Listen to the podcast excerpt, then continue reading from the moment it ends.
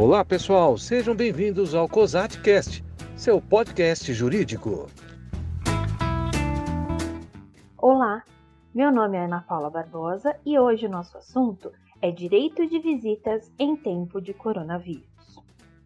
Estamos vivendo um momento delicado, em virtude da pandemia do Covid-19, e a orientação da Organização Mundial de Saúde e dos demais profissionais e estudiosos dessa área é para que todos estejam em isolamento social e muita atenção à higiene como uma melhor forma de combate.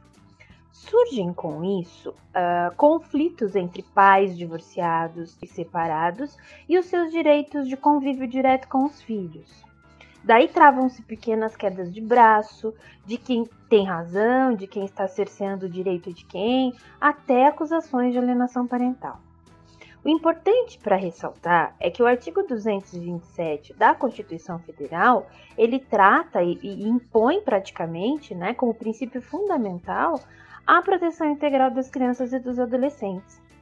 E nele de ser dever da família, da sociedade e do Estado assegurar a eles com absoluta prioridade o direito à vida e à saúde, entre outros direitos, além de colocá-los a salvo de toda forma de negligência.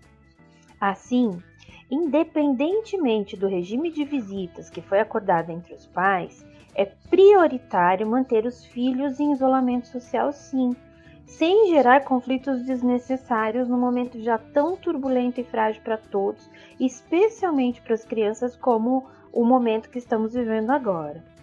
O genitor ou a genitora que não puder estar pessoalmente com o filho exercer assim o seu direito de visita, deverá fazer o uso dos instrumentos de tecnologia que nós temos hoje, como as videochamadas, que é possível de qualquer aparelho de smartphone, por exemplo.